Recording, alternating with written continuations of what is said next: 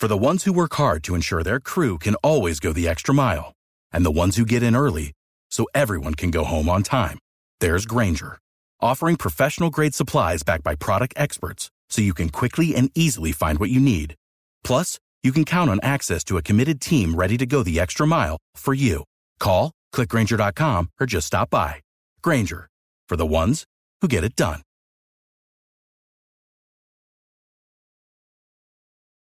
Ministro Daniel Palacios, ministro del Interior, muy buenos días. Muy buenos días, Néstor. Un saludo muy especial para ti, para la mesa de trabajo y para toda la audiencia. Ministro, estamos completando hoy tres semanas de paro. ¿Por qué ahora el gobierno da la orden de este despliegue de fuerza pública para desbloquear las vías? Bueno, Néstor, lo primero que hay que decir, y como los he venido escuchando, eh, los bloqueos son ilegales. Aquí hay que ser muy claro, el, bloqueo no hace parte de la manifestación pacífica. El bloqueo, tal como está establecido en nuestro Código Penal, es un delito, pero aparte de ser un delito, no hace parte de lo que se consideran los fines legítimos de la protesta pacífica. Y aquí hay que tener en cuenta claramente sentencias de la Corte Constitucional en donde establece que la protesta pacífica está protegida siempre y cuando sean fines legítimos con los que se está convocando. Y déjeme solamente decirle, Néstor, eh, rápidamente, que esos fines ilegítimos, quiere decir cuando se está promocionando o promoviendo algo que es ilegal. Por ejemplo, dice la sentencia 009 del 2018. Uno, la propaganda de guerra. Dos, la apología al odio, a la violencia y al delito. La instigación pública y directa a cometer delitos todo eso no hace parte de una protesta pacífica.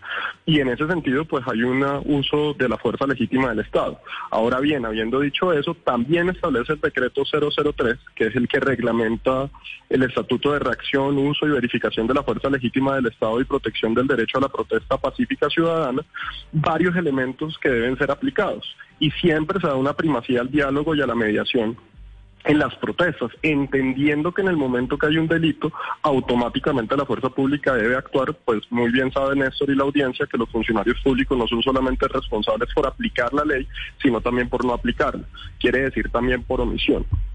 Aquí hay que ser muy claro en el mensaje. Siempre se puede dialogar y siempre se debe dialogar y siempre se debe mantener la puerta del diálogo. Pero no quiere decir que esa puerta del diálogo y de hablar no lleve a la acción firme del Estado en el cumplimiento de la ley. Y en esa prudencia, en esa prudencia, que es la que hay que mencionar, se ha venido dialogando en diferentes lugares tratando de agotar precisamente existencia de diálogo para precisamente no generar un choque de manera tan fuerte con las personas que están haciendo los bloqueos. Sin embargo, eso tiene un momento de agotamiento en el sentido de lo que es la vulneración de los derechos del resto de las personas, la afectación a la economía y la limitación de los derechos de los restos de los colombianos. Mirando la experiencia de muchos otros países del mundo, por supuesto que en ninguno se permite el bloqueo de vías, sobre todo cuando ese bloqueo afecta el abastecimiento de alimentos o de medicamentos o afecta a millones de personas como en este caso en Colombia. Si desde el comienzo se tiene claro, ministro, que el bloqueo de vías es un delito, ¿por qué no desbloquearon desde el primer día? Con la fuerza legítima del Estado. ¿Por qué esperar tres semanas a que el país esté sumido en una crisis aún más profunda y no desbloquearon desde el día uno? Precisamente, eh, precisamente por lo que estábamos hablando, y es, hay un tema que es la prudencia y la proporcionalidad y la diferenciación. Yo creo que esos tres, esos tres elementos aquí son muy importantes, porque escuchaba ahorita Aurelio hablar sobre que eso quiere decir que hasta bombardear. No, no, yo creo que hay que no hay que llevar al, al ciudadano al engaño. O sea, la proporcionalidad que es muy importante son los elementos que se utilizan de acuerdo al tamaño de la amenaza o al tamaño de la acción que se debe adelantar. Ese, es uno, uno primero. Eh, segundo, la diferenciación. Se debe siempre establecer una diferenciación clara entre quien está haciendo una manifestación pacífica y quien está ejerciendo una actividad punible, un delito o una violencia o violencia dentro de una protesta. Y esos dos criterios que se deben acompañar del diálogo es lo que se ha venido haciendo. Nosotros hemos tenido muchos bloqueos y quiero ser muy claro, nosotros pasamos de tener más de 170 bloqueos en vía principal a hoy estar en 40 bloqueos. Algunos de ellos han hecho a través de fuerza pública, otros han hecho a través de mediación acompañada con gobernadores y con alcaldes. Y partamos del primer punto. Está, está claro que es un delito y que como delito se tiene que hacer una aplicación inmediata y estricta de la fuerza de la fuerza legítima.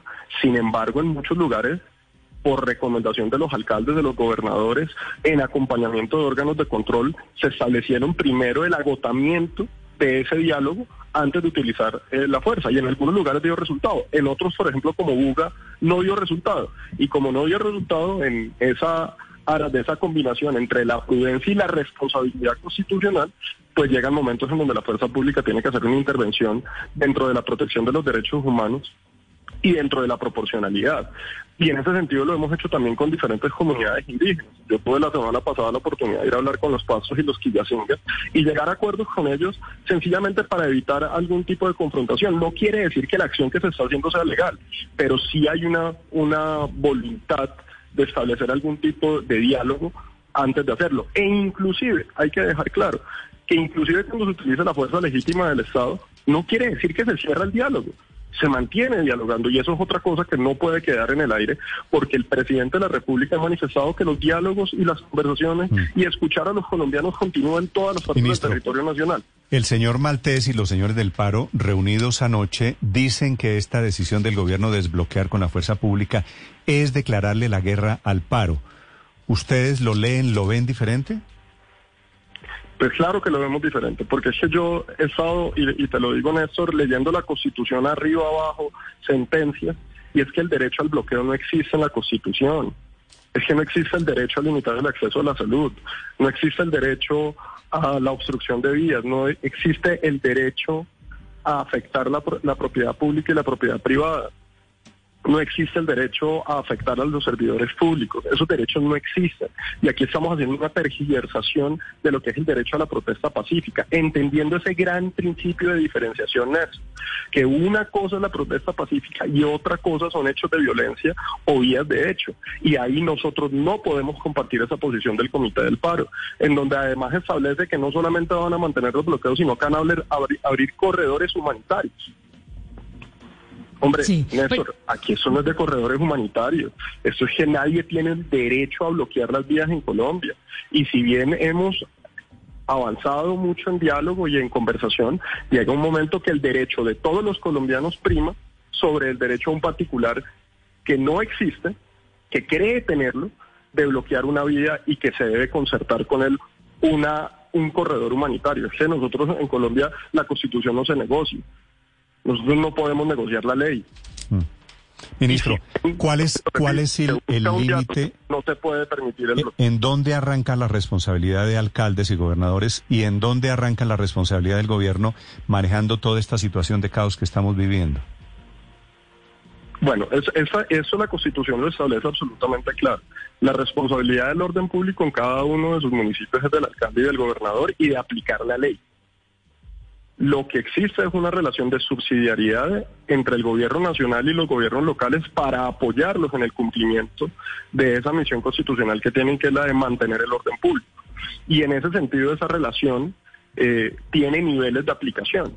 Cuando el orden público se altera de una forma significativa que excede la capacidad del alcalde, pues entra el gobierno nacional a brindar ese apoyo, pero nunca, nunca, nunca desconociendo la existencia de la figura del alcalde sino siempre en coordinación con el alcalde. La sensación o la percepción, por lo menos, ministro, ante la opinión pública es que no hay mucha comunicación entre gobernantes locales y precisamente el gobierno nacional. Eh, eh, ¿Con cuáles gobernantes siente usted que definitivamente no hay comunicación, no hay entendimiento y están llegando a una especie de, de puerta cerrada para continuar precisamente con las conversaciones eh, para tratar de salir de esto, ministro? Yo, yo diferenciaría dos clases de conversaciones. Una cosa son las conversaciones regionales que se tienen con los diferentes sectores sociales, por ejemplo, las mesas de juventud que se han venido eh, instalando en todo el territorio nacional a través de gobernadores y de alcaldes, esas mesas regionales de diálogo. Y otra cosa son los puntos en donde se tiene algún tipo de diálogo para levantar un bloqueo, ¿sí? Para acabar un bloqueo, que es lo que viene pasando con todos los gobernadores del país hay conversación permanente.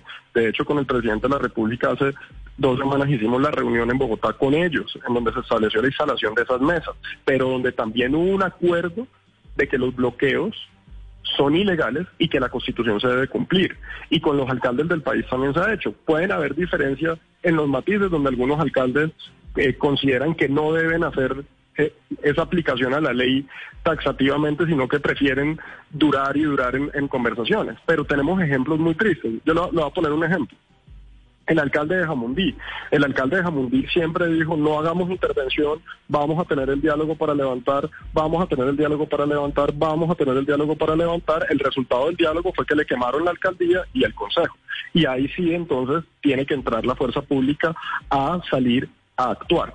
Eh, en Buga, en Buga se tuvo una conversación amplia, liderada inclusive por la gobernadora, en donde participaron funcionarios del gobierno nacional para buscar el desbloqueo de, a través del diálogo. No se logró. ¿Qué tiene que pasar? Tiene que pasar la intervención de la fuerza pública en Buga para poder destrabar uno de los corredores estratégicos más importantes del país por donde pasa el abastecimiento casi del país.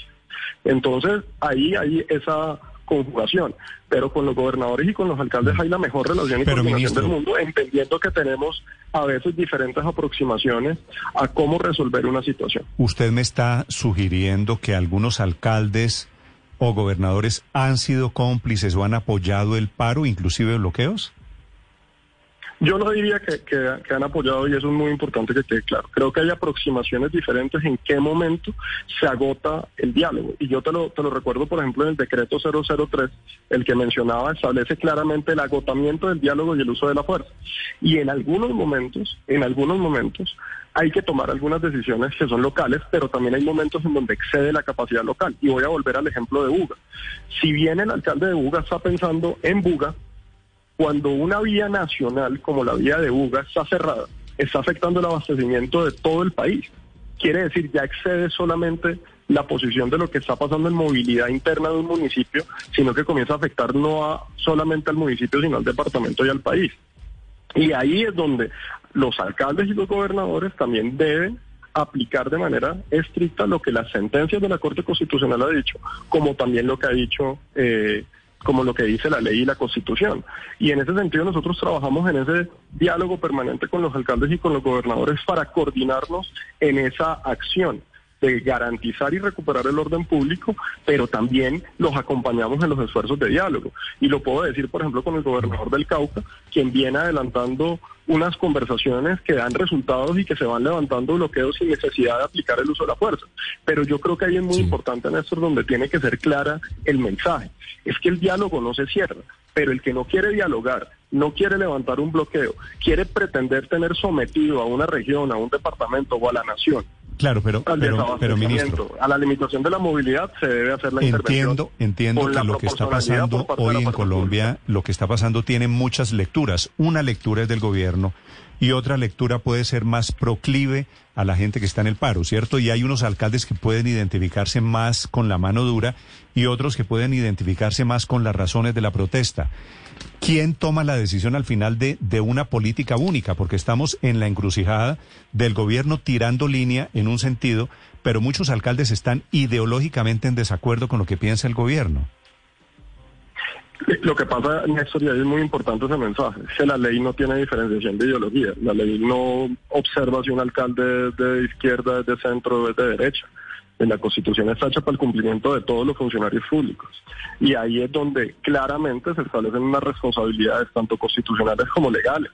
Y yo vuelvo y lo repito, en ninguna parte, por más que alguien esté apoyando eh, lo que es considerado el paro, los motivos. Y vuelvo y repito, aquí nadie está cuestionando la validez de la manifestación pacífica. Es que yo creo que en Colombia tenemos que comenzar a separar el derecho de la protesta pacífica del derecho a bloquear. Es que yo vuelvo y repito, el derecho a bloquear no existe en la Constitución, no está amparado.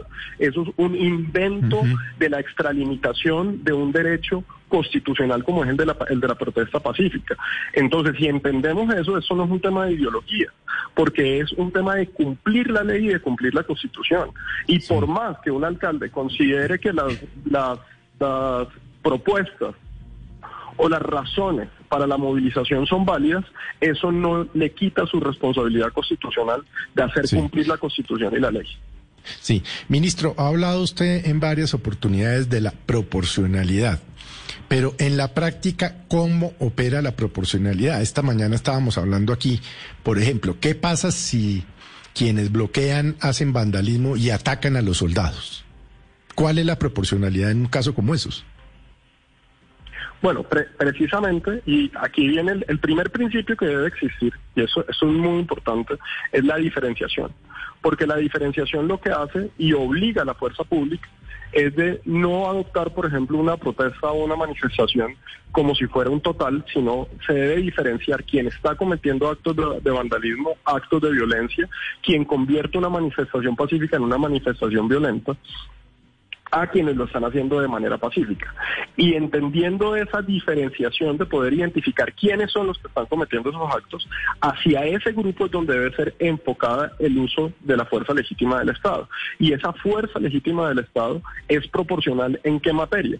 En la materia en que la intervención debe ser proporcional a la amenaza un policía no podrá utilizar su arma de fuego. Primero que todo, no debe estar porque en esos lugares debe estar el SMAT, que precisamente tiene armas de letalidad reducida para precisamente ser proporcional en su acción, sea con, eh, con eh, temas de gases, o sea, a través de aturdidoras que no son eh, de, de letalidad, mientras que en el momento que su amenaza suba a, por ejemplo, ya ser un arma de fuego la que está siendo activada contra otro policía, pues ya entra a operar el uso de la fuerza legítima, inclusive teniendo claro que el Ejército Nacional lo que hace es un acompañamiento y una asistencia.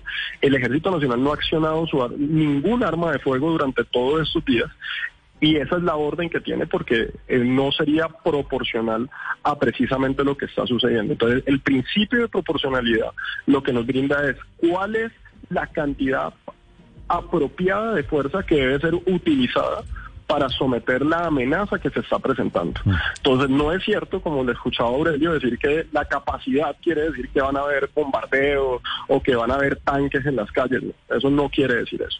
Lo que quiere decir es la capacidad, la capacidad de nuestra fuerza pública para adelantar caravanas militares como se han venido haciendo, para escoltar a los productos y a los camioneros y a toda la carga que está saliendo de algunos sectores porque tienen miedo, eso hay que decirlo, muchos tienen miedo y consideran que, que, la situación es muy insegura para andar por las calles de Colombia y por eso nuestra fuerza pública debe garantizarles y darle esas caravanas militares, que cuando se hace una intervención se hace a través del escuadrón móvil antidisturbios, que es el que utiliza fuerza menos letal. Y ahí esa proporcionalidad es la que utiliza el uso legítimo de la fuerza. Señor ministro, hablando de miedos, la procuradora Margarita Cabello escribió el domingo una columna que usted debió leer, no sé qué tanto se identifica, una columna básicamente pidiendo a los alcaldes eh, que hagan algo. Dice ella, comillas, comillas, no podemos dar el vergonzoso espectáculo de ver a algunos mandatarios confundidos, inactivos, perplejos y aparentemente derrotados por la criminalidad. Y termina con, con el siguiente párrafo.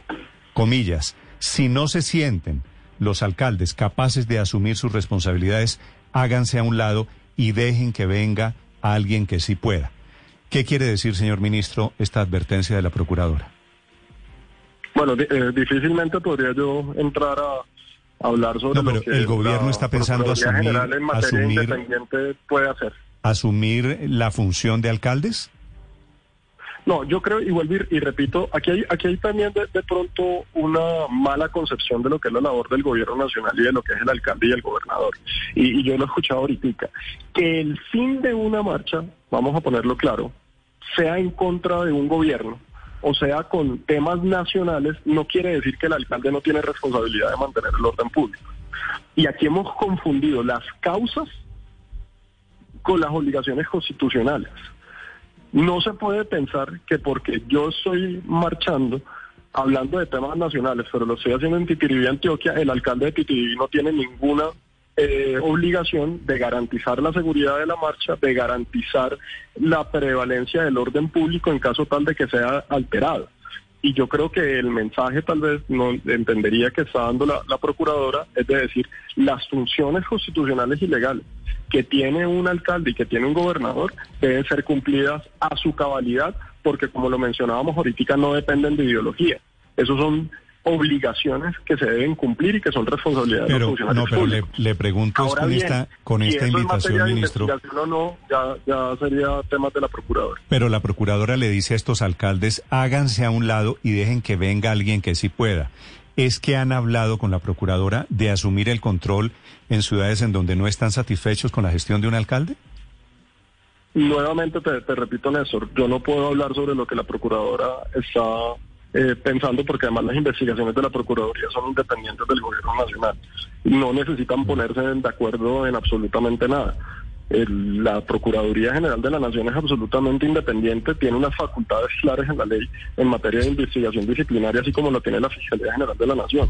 Y en eso mal haría yo. Lo que yo sí le, te puedo decir, Néstor, y te lo puedo decir con absoluta claridad, es lo que la Constitución establece.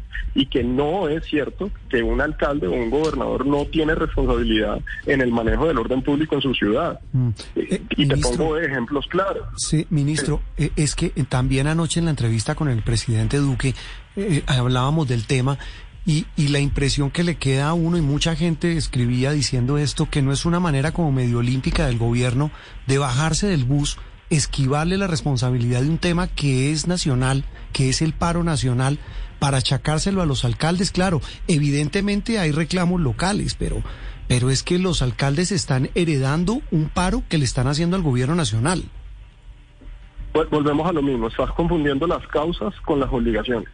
Pero ¿cuál sería ahí la obligación, eh, eh, ministro? para para ser precisos, ¿cuál sería la obligación entonces de los alcaldes? Claro, la, obligación es Es decir, que los alcaldes sean los que definan sacar a bala o a bolillo o a gases a la gente para quitarle la responsabilidad. Hay que ser muy claro. Es que yo no entiendo en qué momento te lo comentaría yo a ti, los alcaldes y los gobernadores dejaron de ser responsables del orden público en sus municipios te lo devolvería con esa pregunta. Claro, pero, yo se la devuelvo, ministro. ¿Qué es el responsable, en este caso puntual de los bloqueos, qué sería ser responsable? Estamos confundiendo las causas. por eso, no hablemos de las causas, hablemos de lo que tienen que hacer alcaldes y gobernadores. ¿Qué tendría que hacer, por ejemplo, el alcalde de Jumbo? Si existe una obstrucción dentro de su municipio, el alcalde tiene que aplicar la ley. Así de sencillo. ¿Y no lo está haciendo? Ahora, que la ley le establece, claro, lo que la ley le establece es la ley le establece claramente, como lo hemos mencionado, nuevamente lo repito, es que volvemos otra vez a confundir un tema con el otro. Una cosa es la protesta pacífica y otra cosa son las acciones que están tipificadas en el Código Penal y que aparte de eso establecen diferentes sentencias de la Corte Constitucional, como lo establecen los decretos que regulan la protesta, en donde establece claramente que los fines ilegales o punibles no hacen parte de una manifestación. ¿Eso a qué lleva? Lleva a dos puntos, como lo he repetido. Uno, siempre debe existir el diálogo y lo que se puede agotar por vía de diálogo se debe aplicar.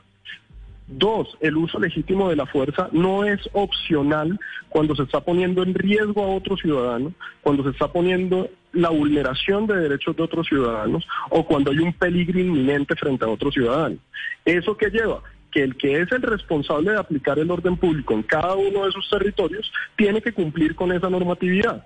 Eso no tiene ninguna relación con la causa, porque si bien la causa de la manifestación o de la movilización puede ser nacional, no quiere decir que no existan responsabilidades locales frente al mantenimiento y la preservación del orden público. Aquí nadie está diciendo que no lo estén haciendo. Yo nunca he dicho eso. Yo nunca he dicho eso.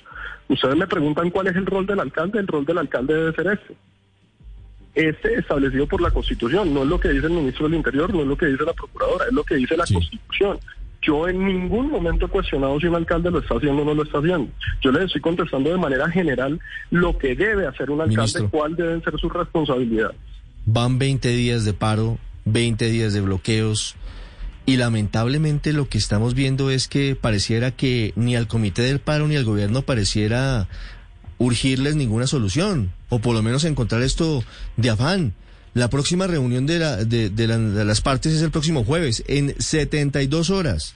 El país está paralizado, la gente está desesperada, sigue la normalidad. porque hoy es martes. Ah, hoy es martes, perdóneme, 48 horas después.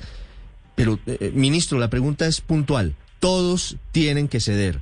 El gobierno le pide a los manifestantes que condenen el bloqueo de vías y el uso de violencia en las manifestaciones. ¿Y el gobierno qué va a ceder, ministro? ¿El gobierno está dispuesto a qué en las negociaciones?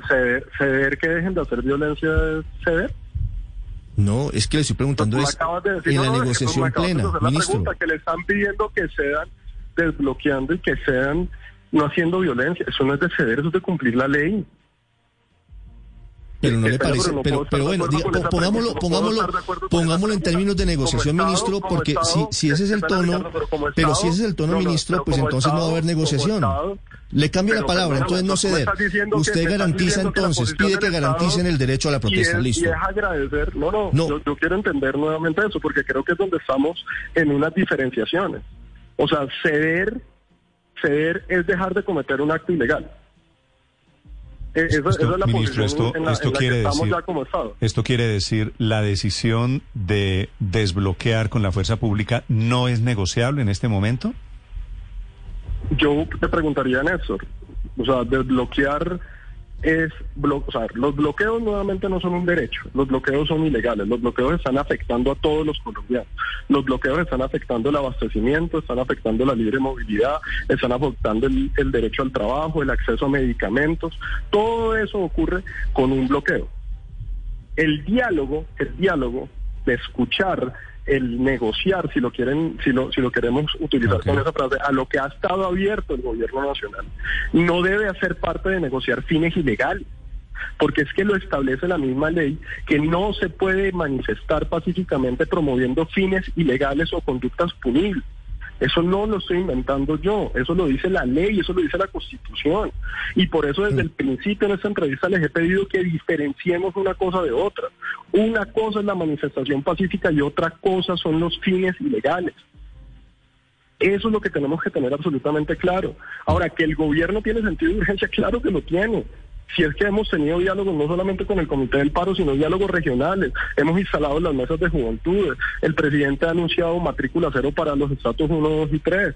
Se ha anunciado ayer un programa de empleo eh, bastante ambicioso para los jóvenes. El diálogo continúa y el diálogo permanece. Es que escuchar se mantiene y esa conversación y esa voluntad se mantiene.